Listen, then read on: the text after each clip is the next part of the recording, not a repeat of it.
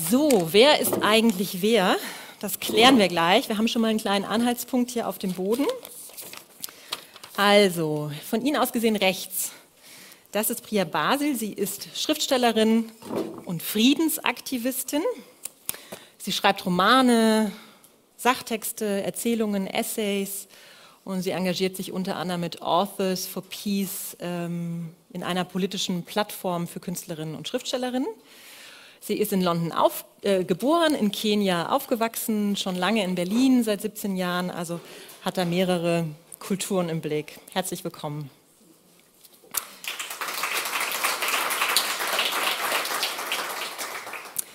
Jana Simon hier in der Mitte ist auch eine Schreibende. Sie ist Autorin und Journalistin, schreibt seit langem für die Zeit.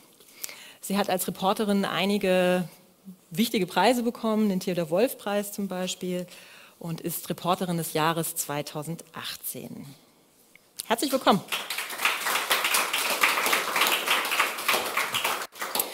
Frau Simon, dieses Jahr ist äh, Ihr Buch erschienen und das heißt äh, Unter Druck, wie Deutschland sich verändert. Und da haben Sie diesen Zugriff gewählt von biografischen Interviews. Sie haben Leute eine ganze Weile begleitet und haben die Interviews dann publiziert. Und es sind sehr verschiedene Menschen. Das ist ähm, eine alleinerziehende Altenpflegerin in München. Das ist der AfD-Vorsitzende Alexander Gauland. Das ist eine Modebloggerin. Was verbindet denn diese verschiedenen Menschen? Also sie verbindet eben, ist es an? Ja. Sie verbindet eben, dass sie unter Druck stehen. Also äh, man muss dazu sagen, ich habe die die letzten sechs Jahre begleitet, unter anderem auch den EZB-Banker Jörg Asmussen, der heute bei einer amerikanischen Investmentbank arbeitet. Es ist noch ein thüringischer Polizist dabei, ein Staatsschützer äh, und auch eine Mittelstandsfamilie hier aus Stuttgart, äh, wo der Mann ähm, bei Bosch arbeitet. Und was sie alle vereint, ist, äh, dass der Druck in den letzten sechs Jahren aus ganz unterschiedlichen Gründen, sozialen, politischen und so weiter, zugenommen hat. Ähm, Alexander Gauland spielt da eine ja, Twitter-Rolle weil er einmal, als ich angefangen habe, ihn zu porträtieren, das war ungefähr 2013, ähm, da wollte er in die erste Reihe der Politik, was er inzwischen geschafft hat. Ähm, und auf der anderen Seite kann man an, an seinem Weg sehr gut nachzeichnen, wie er und seine Partei ein ganzes Land inzwischen unter Druck setzen. Und ähm, deswegen führt er so ein bisschen wie so ein roter Faden durch dieses Buch, weil alle anderen sich immer wieder auch auf ihn beziehen.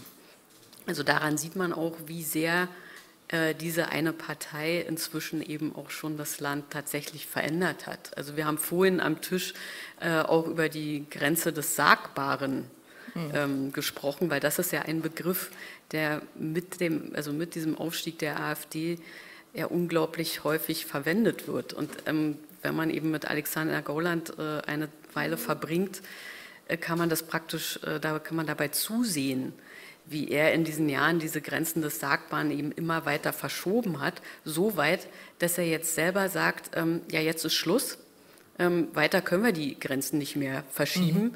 aber nicht, weil er äh, zu der Erkenntnis gelangt ist, ähm, dass es einfach nicht mehr geht, sondern aus dem einfachen Grund, äh, weil die Angst da ist, dass man vom Verfassungsschutz beobachtet wird. Also da gibt es eine ganz, klares, äh, ganz klare juristische Grenze.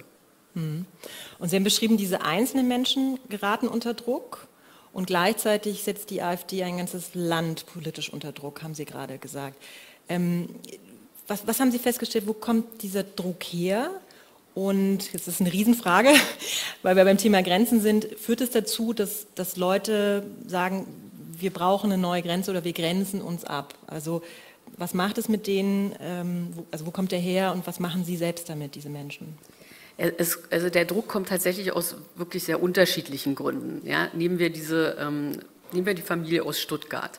Eine normale Durchschnittsfamilie, äh, zwei Kinder, haben sich ein kleines Haus in einem Stuttgarter Vorort äh, gebaut, beziehungsweise dazu den Grund gekauft, haben dafür eine halbe Million äh, Euro bezahlt, müssen das jetzt bis zu, bis zu ihrem Lebensende abbezahlen.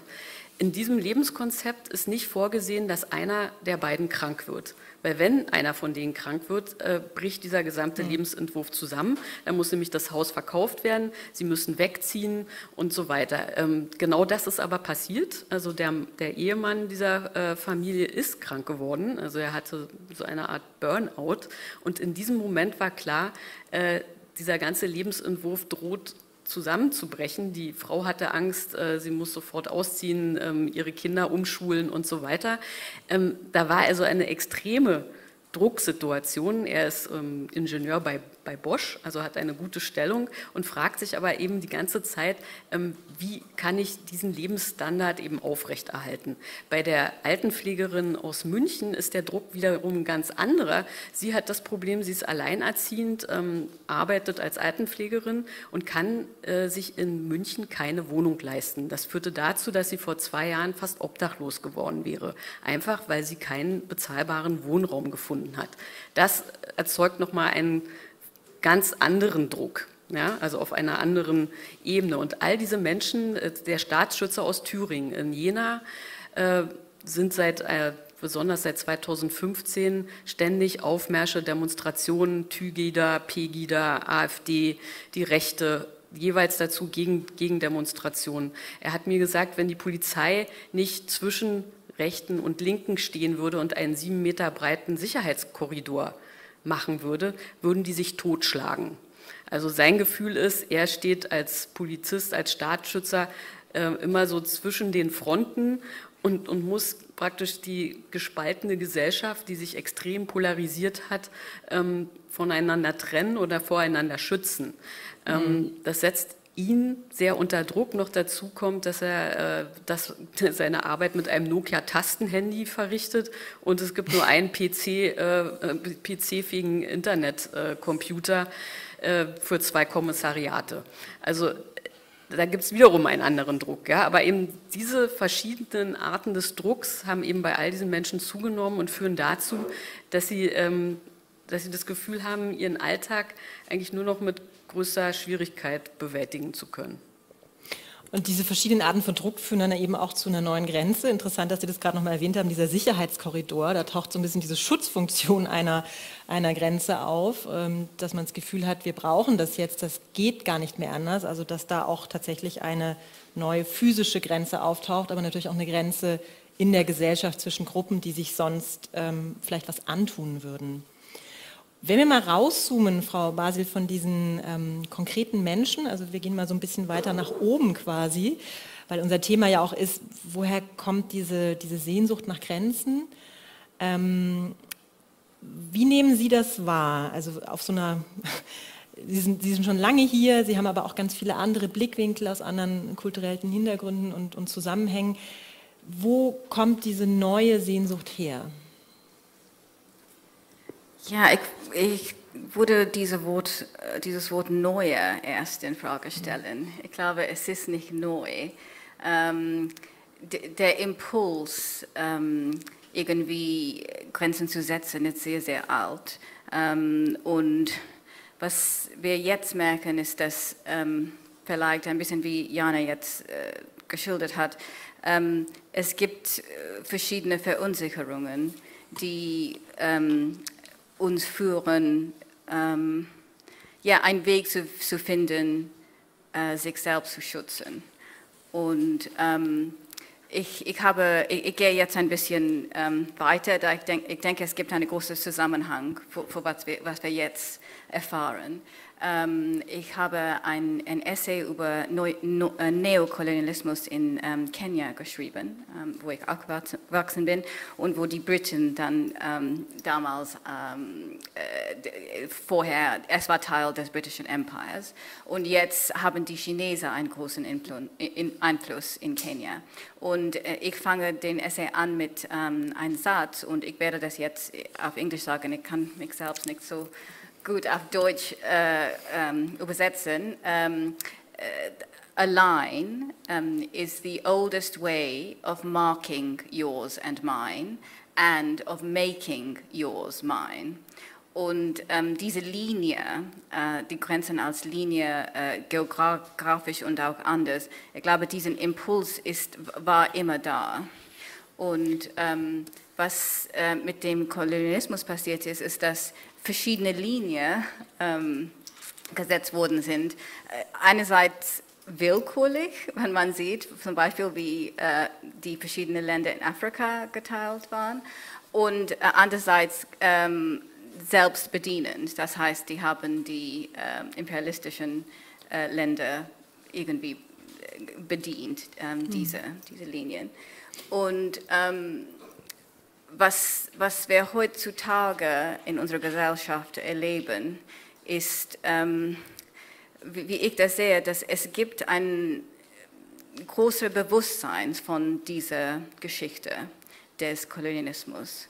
Und es gibt verschiedene progressive Strömungen, die jetzt ähm, ziemlich ähm, ähm, visible, äh, sichtbar? sichtbar? sind, ähm, die, die, die, uns fordern, über ähm, diese koloniale Geschichte zu denken, über Rassismus, ähm, die, die, die Strömungen, die Bewegungen für äh, Frauenrechte, für ähm, verschiedene ähm, äh, sexuelle Orientation, dass wir alle diese Sachen ähm, ins Blick haben müssen. Mhm. Ähm, das, das ist jetzt äh, so entwickelt wie, wie nie vorher.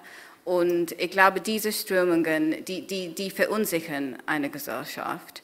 Und ähm, gleichzeitig haben wir diese äh, ökonomische ähm, Druck ähm, wegen äh, äh, des Kapitalismus. Und ähm, so, so dass für, für viele, ich glaube, es ist eine Zeit, wo es gibt so viele, es, es gibt nicht genug Sicherheit und deswegen gibt es eine Sehnsucht irgendwie Grenzen zu setzen, sodass man sich besser mhm. fühlt.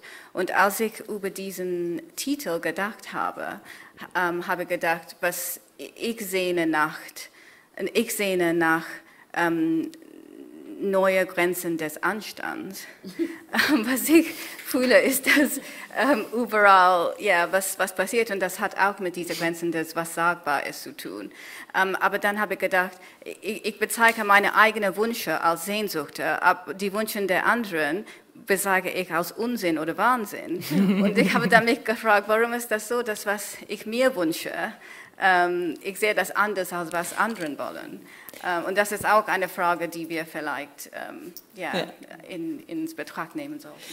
Die neuen Grenzen des Anstands, ähm, das haben Sie ja auch erwähnt, ne? also kann nicht weiter verschoben werden, die Grenze, sonst steht der Verfassungsschutz auf der Matte. Wie sehen für Sie diese neuen Grenzen des Anstands aus? Ja, das ist.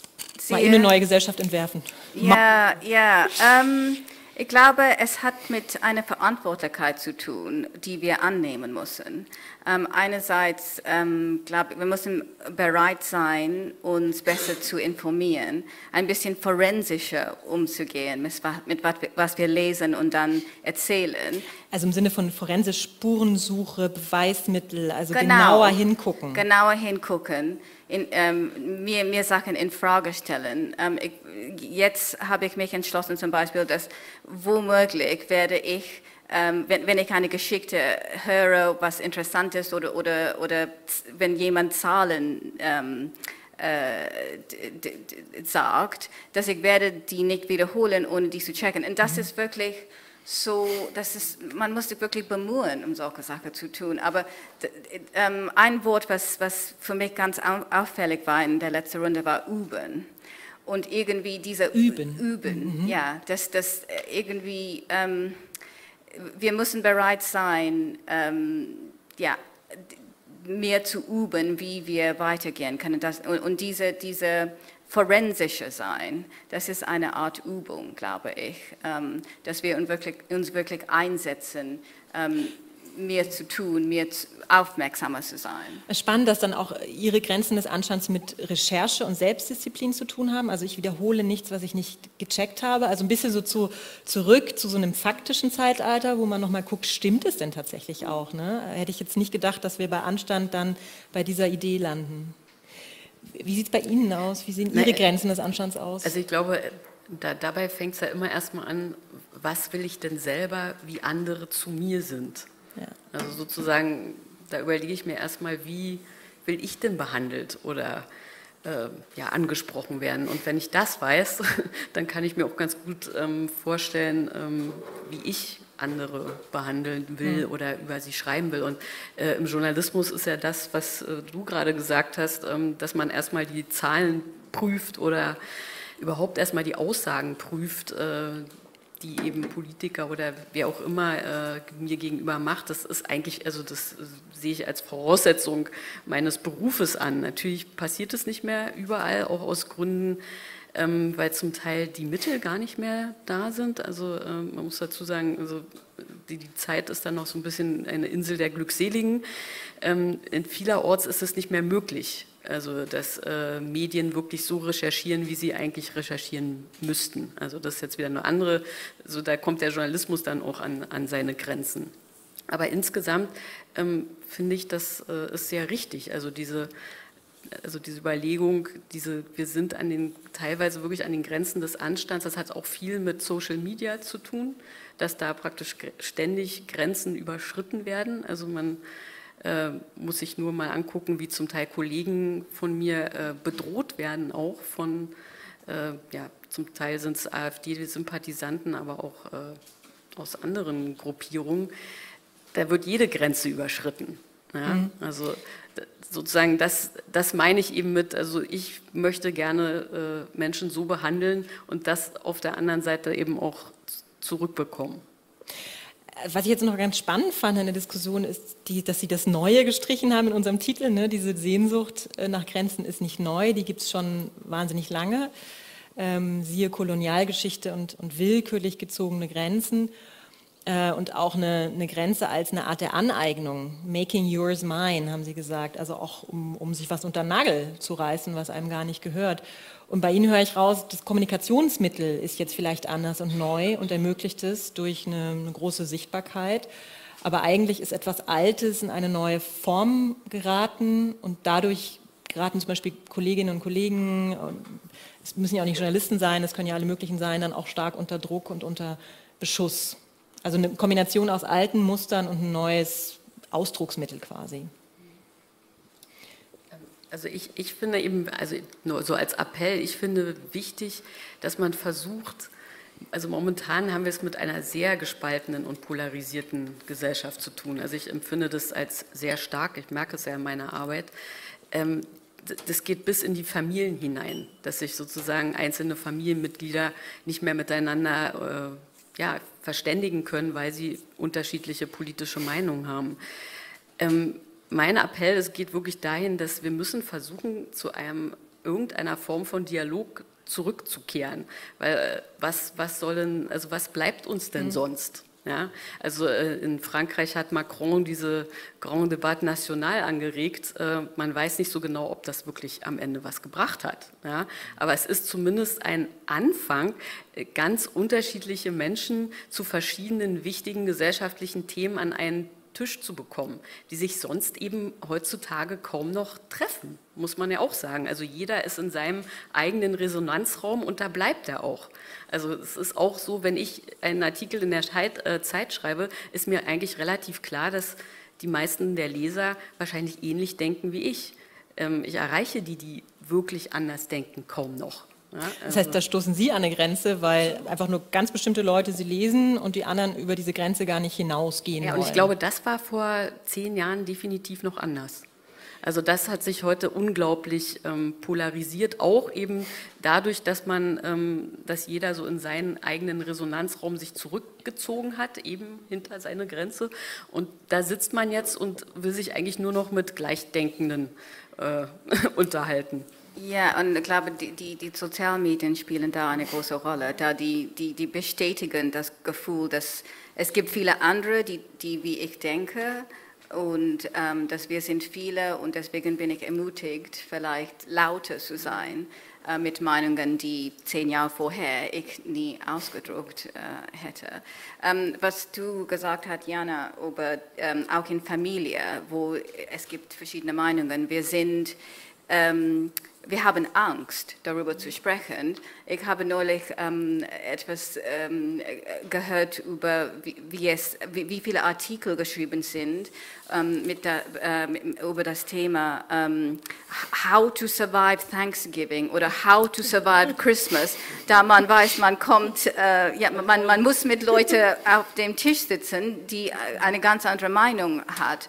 Und in, in, äh, angeblich in 75 Prozent von, von diesen Artikeln ist der, der Hinweis, ja, vielleicht lieber nicht gehen überhaupt, vielleicht, vielleicht vermeiden äh, das Treffen. Und äh, das ist dann sehr schade, denn man, man denkt, wie, wie, wie kommen wir überhaupt zu ein, ein, ein wie werden wir einen Weg finden, miteinander besser zu gehen?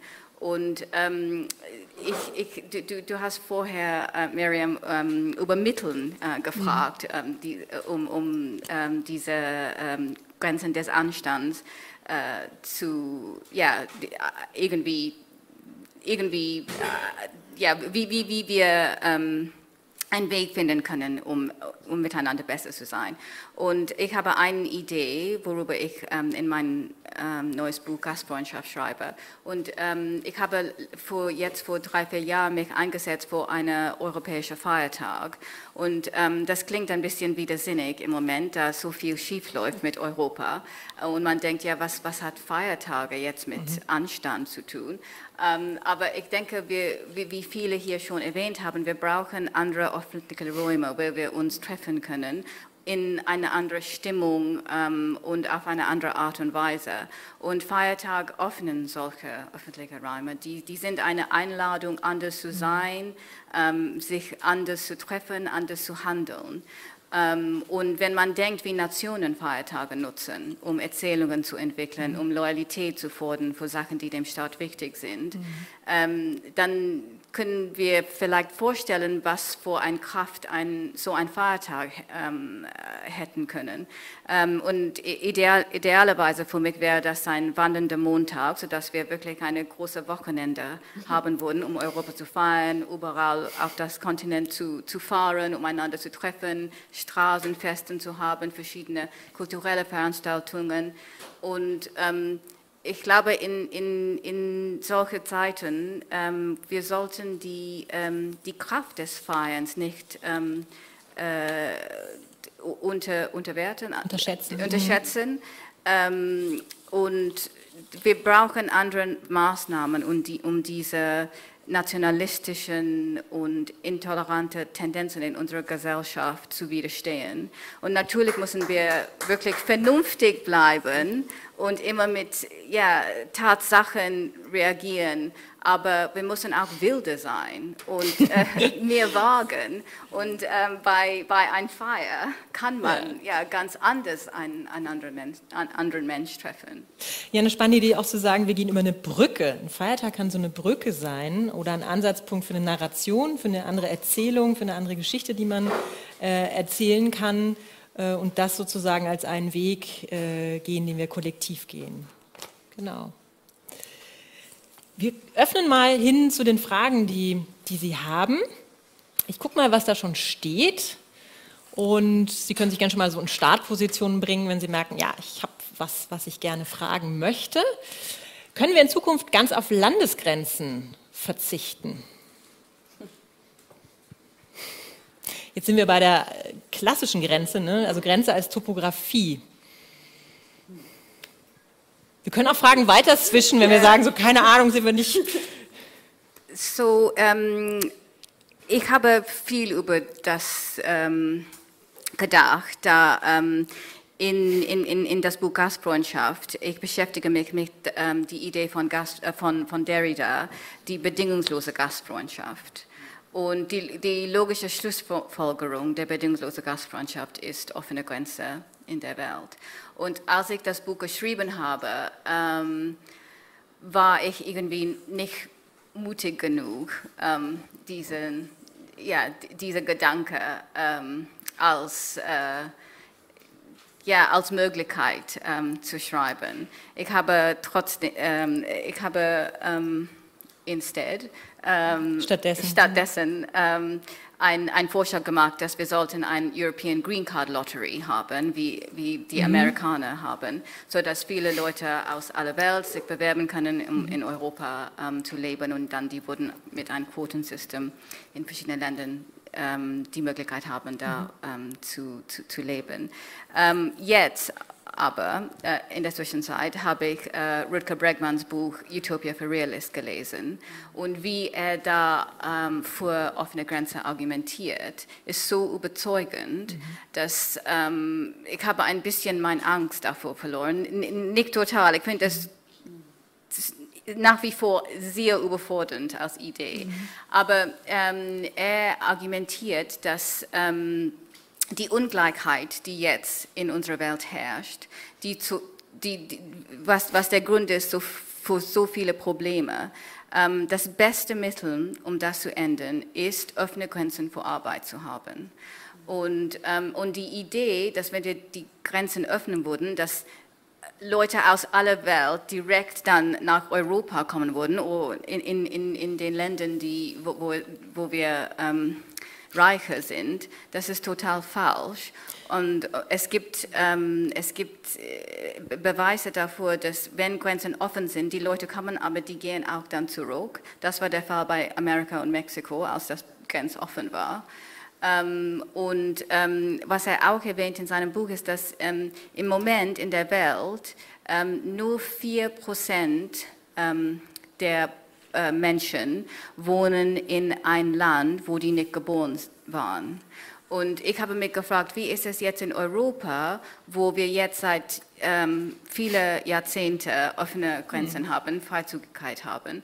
Und ich habe ein bisschen recherchiert und dann habe ich gefunden, dass nur drei Prozent der Menschen in Europa leben in einem Land, wo die nicht geboren wurden. Und da, für mich war das dann klar, dass wenn die Grenzen offen sind, es ist nicht sofort der Fall, dass alle gehen, ja, zu, zu anderen Ländern. Und deswegen kann ich mir jetzt äh, auf so eine ein Zukunft ähm, mhm äh, vorstellen. Ja, vorstellen ja. Also wir werden diese Zahlen forensisch überprüfen.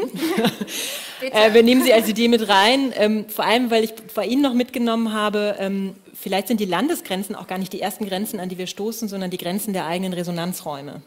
Also wenn ich eh in meiner Blase bleibe und noch nicht mal zum Thanksgiving Thanksgiving-Dinner oder zu Weihnachten mich mit Menschen in meiner Familie auseinandersetze, die eine andere Meinung haben, dann äh, ist das eigentlich die relevanten Grenzen, die sozial erstmal auch äh, sozusagen hochkommen. Ich weiß nicht, ob Sie darauf antworten würden oder ob wir einfach gucken, was noch, noch da ist. Ähm, welche Grenzen haben Sie beide beim Schreiben erfahren? Was ja ganz spannend ist, weil Sie beide Schreibende sind, aber natürlich auch Friedensaktivistinnen sind. Also ich stelle mir da so vor, dass Sie auch ein, ähm, eine bestimmte Stoßrichtung haben mit dem Schreiben, wo Sie darauf hinwirken wollen.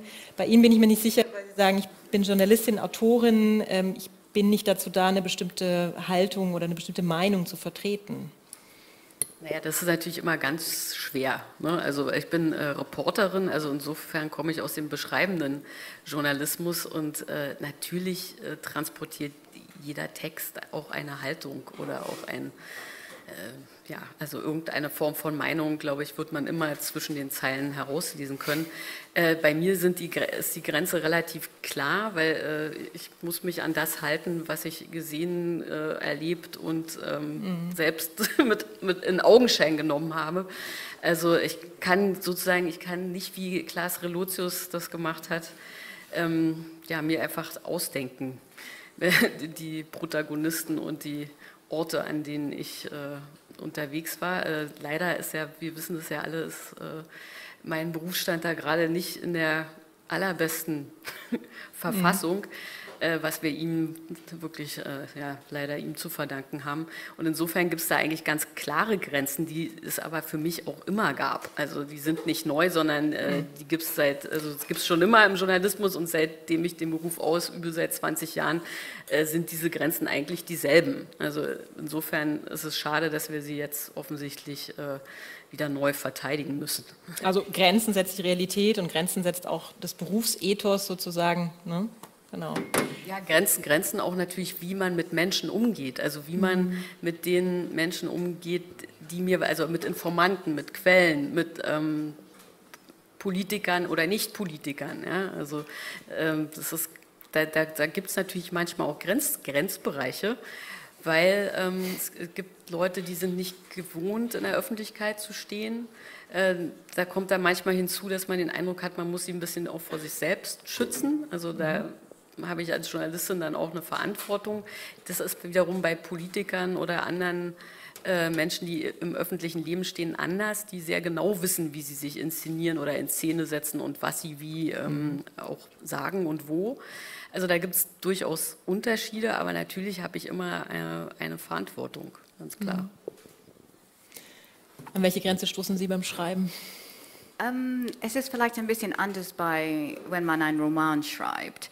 Das heißt, man, ähm, man arbeitet vielleicht mit Protagonistinnen, die ganz anders sind als man selbst. Ich habe zum Beispiel über einen Mann geschrieben, der sehr religiös ist, ein muslimischer Mann, und diese Erfahrung dann ähm, so ein, to inhabit such a consciousness, ähm, to inhabit, also wie man so das äh, bewohnt macht. Also die, die Protagonistin entwerfen, der muss ja bewohnt werden sozusagen, ne? Im, im Inneren erfasst werden. Genau, und wie, wie das sein kann, ähm, wirklich so streng zu glauben und, ähm, mhm. und was ich dann dadurch, ich glaube, am, am, Anfang des Schreibens war ich Atheistin, am Ende des Schreibens würde ich sagen, ich war ähm, äh, Agnostik. so. Sie waren sich nicht mehr so ganz sicher. Okay. Seitdem, äh, es, es war fünf Jahre vorher, bin ich wieder Atheistin, aber es ist interessant zu merken, wie, wie, wie, wie ein Prozess, äh, ja, man ein bisschen enden mhm. kann. Und, und diese, ähm, ja, ich glaube, das passiert auch beim Lesen, dass die eigenen Grenzen sind irgendwie ähm, überwinden, ohne dass man das ganz bewusst merkt. Und da, da, hat vielleicht die Kunst, die Literatur eine besondere Rolle zu spielen, ja. um diese Grenzen zu erweitern und ähm, zu ändern. Ja, spannend, dass Sie dann im Schreiben auch eine Grenzerweiterung ja erfahren haben. Ne? So von, ich bin Atheistin hin zu, ach, mal gucken, was da noch so kommt. Apropos mal gucken, ich schaue mal äh, zu Ihnen und zu euch, ähm, wo noch eine Frage auftaucht von jemandem, der smartphonelos heute hier ist oder einfach selbst sprechen möchte. Ich sage einfach mal die Dame in Gelb. Dankeschön. Ja, Sie haben ja sowas angedeutet wie mit rechten Reden, aber das klingt immer so toll, es funktioniert aber in der Praxis einfach nicht. Also man kann es versuchen, aber durch so eine Stigmatisierung, die ja da auch schon im Vorfeld stattfindet, wird ja ein Teil der Menschlichkeit abgesprochen und man sitzt gar nicht äh, gleichberechtigt gegenüber, beziehungsweise dem, der eine Teil denkt, er hätte dem anderen überlegen. Und dann funktioniert das in der Praxis ja einfach nicht. Also wenn man es versucht, werden einem die eigenen Erfahrungen abgesprochen, etc. Also. Das heißt, der Impuls wäre lieber sein lassen? Nee, ich frage mich nur, wie das praktisch möglich sein sollte oder mhm. wie Sie das gemeint haben. Na, haben Sie es schon mal probiert? Ja. Okay. Es hat nicht ähm, gut geendet. Also es kommt ja ein bisschen auch darauf an, was meinen wir jetzt mit rechten Reden. Das habe ich ja nicht gesagt. Ich habe gesagt sozusagen mit Menschen, die anders denken als man selbst. Mhm. Ja, also und das sind ähm, auch bei den AfD-Wählern sind ja nicht durchaus nicht alle rechtsextrem. Ja, es sind ja sehr viele, ähm, also vor allen Dingen im Osten sind einfach Protestwähler. Die haben sich für eine Partei entschieden, die ich die ich nicht gut finde, aber wo Sie eben momentan offensichtlich finden, dass Sie Ihre Interessen vertreten. Und das, obwohl, man muss dann ganz deutlich sagen, in Brandenburg und auch in Thüringen sind da Spitzenkandidaten, die tatsächlich rechtsextrem sind. Und trotzdem werden die gewählt. Ja, und, nee, trotzdem, genau trotzdem bin ich sozusagen nicht der Meinung, dass diese 27 Prozent jetzt in Sachsen oder ein bisschen weniger in, äh, in Brandenburg dass die alle rechtsextrem sind. Und das heißt, also ich als Journalistin, ich muss sowieso mit denen reden. Ja, ich kann ja nicht, äh, kann ja nicht so tun, als ob es diese Bevölkerungsgruppe nicht gibt.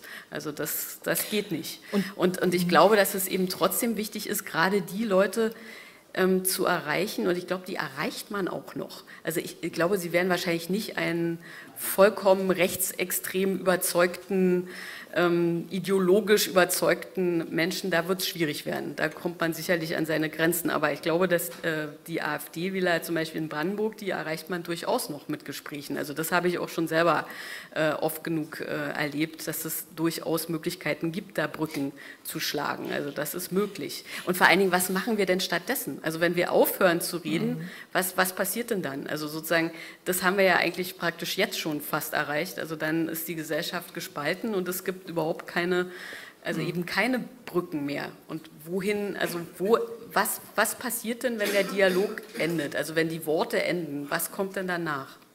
Und das Interessante ist, wie unterscheiden wir, weil das wissen wir ja auch nicht, wenn wir mit Leuten in Dialog gehen. Also bei manchen Figuren wissen wir, okay, die sollen keine Bühne bekommen, weil das eigentlich ähm, schädlich wäre. Die Frage ist, wie unterscheiden wir das auch? Da haben wir nachher noch auch einen Gast in der zweiten Gesprächsrunde, oder mehrere Gäste, wo wir auch nochmal drauf gucken, mit wem, was kann man tun, wie kann man in ein Gesprächsformat auch kommen, zum Beispiel durch eine Deutschlandtour und wo ist es besser, gar keine Bühne zu bieten. Ja, und dann die Frage ist auch, was bedeutet reden?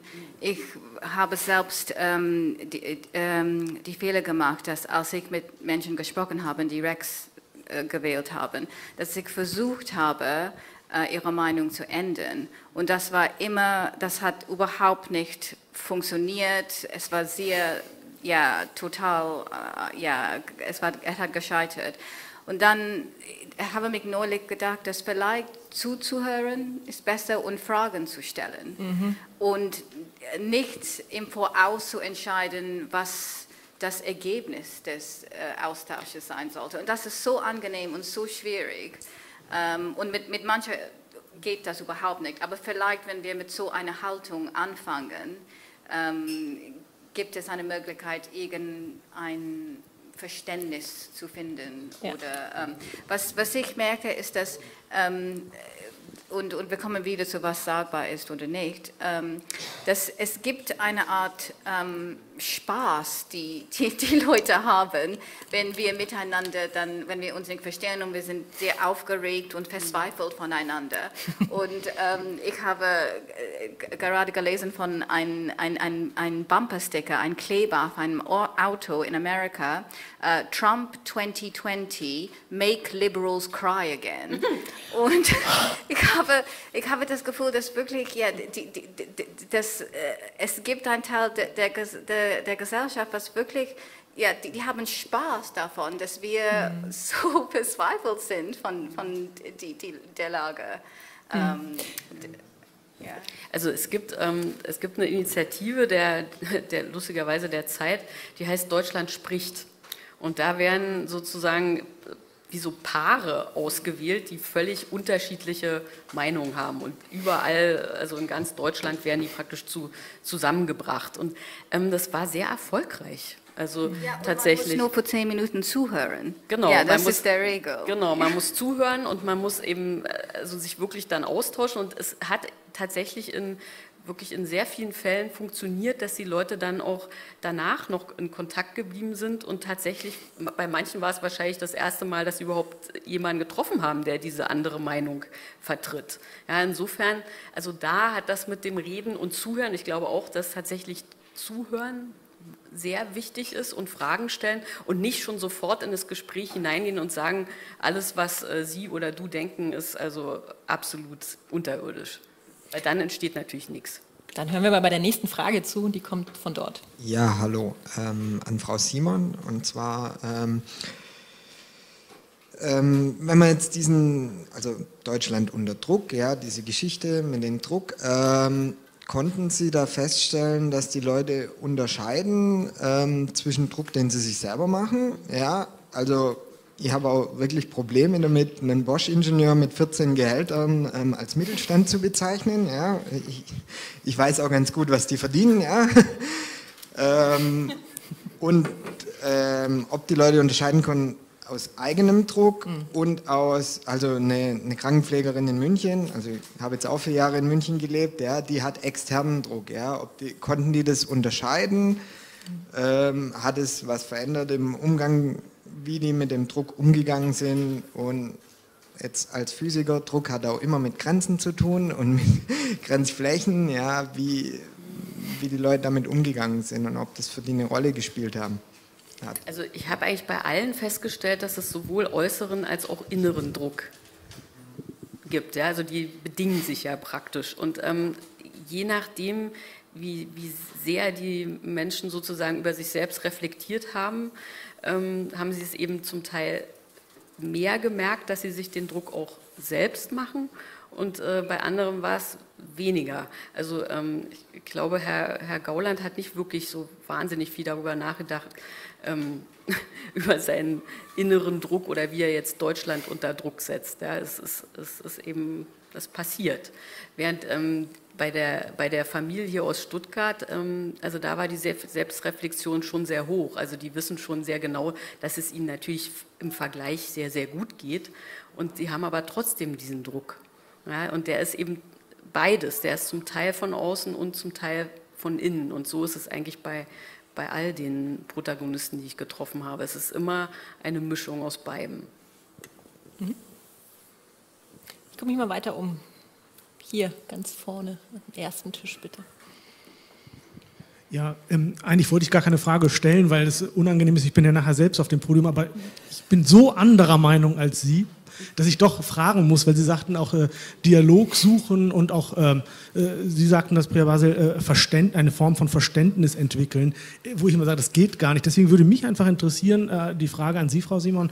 Ähm, es gab jetzt ja in der, in, in der aktuellen Zeitausgabe ein Interview ähm, im neuen Ressort Streit äh, mit Herrn Maaßen und Herrn Baum. Ähm, ist das die Form von Dialogsuchen, die Sie meinen? Und da ist dann diese Frage, wenn ich das noch ganz kurz vorlesen darf, die Zeit fragt Herrn Baum, Herr Baum, würden Sie auch den Angehörigen des Opfers des Anschlags auf den Weihnachtsmarkt vom Breitscheidplatz ins Gesicht sagen, dass die humanitäre Geste von 2015 das Risiko wert war? Ich habe dieses Interview gelesen und ich musste mich erstmal danach hinlegen. Also äh, meine Frage ist, ist das die Form von Dialog, die Sie meinen? Also ich muss jetzt gestehen, dass ich das Interview noch nicht gelesen habe. Insofern ähm, kann ich jetzt zu dem Interview direkt einfach nichts sagen. Ja, also Streit, also ich kann nur sagen, dass dieses äh, Ressort ist ja tatsächlich neu in, in der Zeit und ist eben, äh, also sozusagen ist äh, entstanden, um ja so ein bisschen diesem Rechnung zu tragen, was, was ich jetzt auch gesagt habe, eben wirklich Menschen an einen Tisch zu bringen, die völlig unterschiedlicher Meinung sind. Natürlich wird es mal besser und mal weniger funktionieren. Ich, da ich das jetzt nicht gelesen habe, weiß ich nicht genau, wie das jetzt funktioniert hat oder nicht. Insgesamt finde ich aber also den, den Versuch äh, zu starten und sowas in der Zeitung auch zu machen, durchaus absolut legitim. Also da kann ich jetzt nichts entdecken, warum das äh, nicht möglich sein sollte. Und ähm, also meine Frage an Sie zurück wäre jetzt, also was, was wäre denn, also was ist denn Ihr Weg? Also heißt es dann, man, man soll sich ignorieren und überhaupt nicht miteinander sprechen? Oder also was ist sozusagen, was wäre denn der andere Weg? Weg, äh, mein Weg wäre in dem Fall erstens mal ein Herr Maaßen, der ja nicht gewählt ist, der kein Amt hat. Klar kann man den zu Wort kommen lassen, aber dem eine, es ist ein Unterschied zwischen mit jemandem reden und jemandem eine Bühne bieten und dann auch noch Fragen zu stellen, die im Grunde genommen äh, das, die Tür öffnet, dass er seine Sicht so breit und relativ unkritisch darstellen darf. Also das fand ich unmöglich.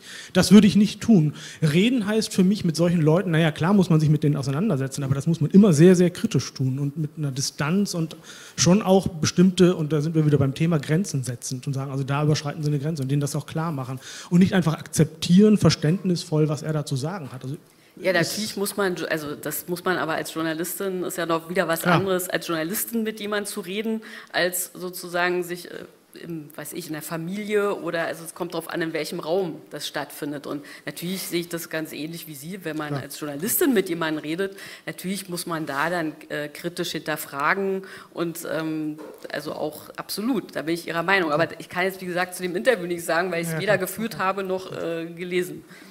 Aber vielleicht antwortet ja eine Bürgerin oder Schriftstellerin. Ja, ähm, ich stimme zu, man kann nicht verallgemeinern und äh, ich, ich würde nicht sagen, ich würde mit jedem sprechen. Ich, ich, es gibt auch Leute, die, mit denen ich nie sprechen würde, Nigel Farage zum Beispiel. Das, das, ja, das würde ich nie tun. Ähm, und ich glaube, es, es, ist auch wirklich ein Unterschied zu machen zwischen ähm, Medien und Privatgesprächen. Die Medien im Moment, die, die mhm. leben von solchen ähm, Dialogen, die sensationell sensationalized, Sensat, yeah. Sensationsinterviews oder so. Ja, ne? ja. und, und die, die, setzen Leute zusammen, wo es ja ein bisschen ja, komisch ist oder, oder, oder ja, wo, wo es wirklich ähm, ein bisschen verwirrend ist, warum die das getan haben. Ähm, und ja, ich, ich, würde, ich würde sagen, dass jede, jede, jeden Fall, wo ein Gespräch stattfindet, sollte ähm, einzelbetrachtend sein. Man, man, kann nicht ja, verallgemeinern. Ja. Also auf jeden Fall hätten wir schon mal bei Deutschland spricht eine neue Kombination aus Hasnain Kasim und Jana Simon. Können Sie sich mal überlegen, ob Sie sich diese zehn Minuten zuhören können möchten in aller Öffentlichkeit. Äh, wir können noch zwei Fragen äh, von Ihnen einsammeln, von euch einsammeln. Ähm, da hinten und dann hier vorne. Okay? Okay, super, vielen Dank. Ähm, Frau Simon, ich hätte kurz eine Frage hier. Der mit den Locken. Das ist die Säule. Wir sind so die Hälfte, Verzeihung. Überhaupt kein Problem. Ähm, zu dem Thema Renate Künast. Ja, das Urteil vom Landgericht Berlin kennen wir ja jetzt und äh, zu dem Thema Grenzen setzen.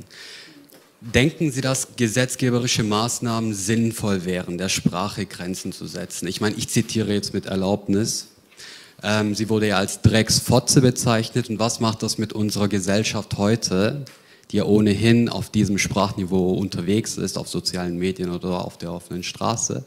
Ähm, wenn sie zusätzlich noch bestätigt bekommt, dass sowas noch unter der Meinungsfreiheit zu subsumieren ist, noch schlimmer, dass das Ganze verhältnismäßig ist, sollte der Gesetzgeber mal sagen, okay, eigentlich habe ich in letzter Zeit einige Strafschärfungen äh, vorgenommen, warum auch nicht bei dem Straftatbestand der Beleidigung? Oder äh, wäre das schon eine ziemlich intensive Grenze, die der Gesetzgeber setzen würde, dass man gar nicht mal in diese Richtung denken sollte, weil es vielleicht kontraproduktiv also, wäre? Ich habe zwei Fragen rausgehört. Was macht es mit unserer genau. Gesellschaft genau. und ist es sozusagen genau. in Ordnung? Wir nehmen noch Ihre Frage mit und dann gebe ich sie weiter. Ähm, danke. Mich beschäftigt das mit dem Druck und ähm, ich frage mich, wie kann man den Druck rausnehmen? Weil ich meine, kann jetzt sagen, irgendwie, subjektiv, also ich würde sagen, äh, ich stehe nicht unter Druck, ich habe eine Wohnung, ich kann die finanzieren, irgendwie so, ne? So. Äh, und trotzdem gibt es ja, also das ist mit ihrer Bosch-Familie, wo Sie sagen, und trotzdem gibt es ja so diesen, dieses Gefühl, also so, ich bin unter Druck, weil ich kann meinen Standard womöglich nicht aufrechterhalten. Wobei ich, wenn ich, äh, also mein Kleiderschrank die Hälfte hat, dann ist immer noch kein Problem, ne? So, wie, wie, wie kann man damit umgehen? Weil das würde ja bedeuten, dass alle einfach auf eine ganze Menge verzichten. Ne? Also das ist, stellt diesen Kapitalismus einfach sehr in Frage. Ne? So.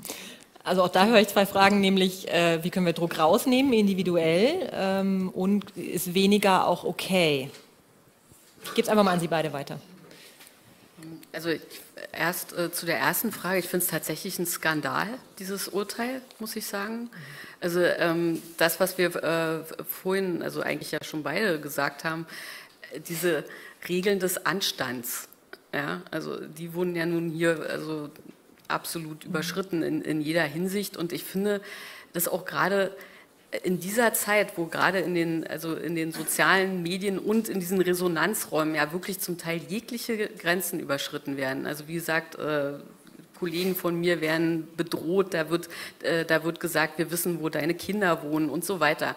Also da werden wirklich Grenzen in jeder Form überschritten und da finde ich durchaus, äh, muss es eine juristische Grenze geben. Und ich finde, ähm, also ist meine persönliche Einschätzung, ich bin keine Juristin, ähm, also da ist doch der Tatbestand der Beleidigung voll erfüllt. Also ich weiß nicht, was, äh, wenn man das zu einem Polizisten in Berlin sagen würde, also da hätte man sofort, äh, also würde man auf jeden Fall verurteilt werden. Also das kann ich nicht äh, nachvollziehen. Ähm, zu der zweiten Frage mit dem, mit, mit dem Druck. Also es ist tatsächlich so, also ein bisschen höre ich ja da bei Ihnen so die, die Systemfrage auch heraus. Ja, also wie können wir sozusagen, dann müssten wir verzichten, dann müssten wir sozusagen eigentlich anders leben. Und das ist äh, ganz interessant, weil tatsächlich ähm, äh, also die, die Menschen in meinem Buch, einmal der Jörg Asmussen, der eben ja in, in sehr hohen Positionen tätig war, einmal eben als Finanzstaatssekretär, dann im Direktorium der Europäischen Zentralbank. Ähm, der sagt irgendwann, ja, äh, die Politik beantwortet die äh, wirklich wichtigen gesellschaftlichen Fragen nicht mehr. Und genau dasselbe sagt äh, der ähm, Polizist aus Jena. Der sagt, kommt zu demselben Schluss und sagt dann am Ende als Staatsschützer noch, ja, vielleicht müssten wir mal das gesamte System überdenken. Also diese Frage, die Sie stellen hinter diesem ganzen Druck, die stellen sich die äh, Menschen tatsächlich alle einzeln auch. Also es ist etwas, dass man das Gefühl hat, irgendwas stimmt nicht mehr. Es ist gar nicht so einfach zu benennen, was. Ja, es ist so ein bisschen diffus, also eine diffuse Verunsicherung. Aber was genau man dagegen tun könnte, also sozusagen eine Vision oder sowas in der Richtung, die hat niemand. Also es ist eher sozusagen äh, erstmal diese, dieses, also diese sich bewusst werden des Zustandes, aber es gibt noch, es geht noch nicht weiterhin äh, sozusagen in eine Richtung, ja, was könnte man denn dagegen tatsächlich tun oder wie müsste das aussehen, dass es anders wäre? Ja, wie könnte man das tatsächlich verändern? Also äh, das war bei allen, ähm, also das gab es bei allen nicht. Ich glaube auch, dass vielleicht ähm, es gibt kein Alternativ im Moment, als unter Druck zu leben, da es gibt eine Grenze, die vor uns alle steht, die wir, es ist schon nicht klar, ob wir die überschreiten werden oder nicht. Und das ist der, die Temperatur der, der, der Erd, die, die Global Warming, die Erderwärmung, Erderwärmung ja. 1,5 Grad. Mhm. Ähm, und ähm, ja, das, das, ist, das ist eine Grenze, ja, die, die vor uns alle steht. Und die Frage, wie kann, wir wissen, dass einerseits sind individuelle Entscheidungen sehr wichtig, wie wir, was wir im Alltag tun können. Andererseits helfen die nicht, wenn das System, die Politik, ähm, die Konzerne ähm, nicht anders agieren. Und es ist auch sehr schwierig, zwischen diese, diese Polen zu leben, zwischen was ich als Individuum tun kann und was die Politik ähm, davor tut. Und ich auch diese, sich zwischen diese beiden, ich, ich finde das ähm, persönlich sehr, sehr schwierig, ähm, dass man versucht, ähm, Entscheidungen zu treffen, die etwas, zu, ähm, etwas ändern können und äh, gleichzeitig hat man das Gefühl, dass, ähm, dass das reicht nicht und ja, vielleicht soll ich nichts tun. Aber ich glaube dann, ich erinnere, erinnere mich immer an einen Gedanke, dass äh, manchmal man tut etwas, da man hat das Gefühl, dass es richtig ist, obwohl es keinen Unterschied macht. Und ja. Ähm, die Grenzen der Erreichbarkeit ähm, sind jetzt an einem Punkt erreicht, nämlich der zeitlichen Erreichbarkeit. Und da sage ich an diesem Punkt ganz herzlichen Dank an Jana Simon und Priya Basi.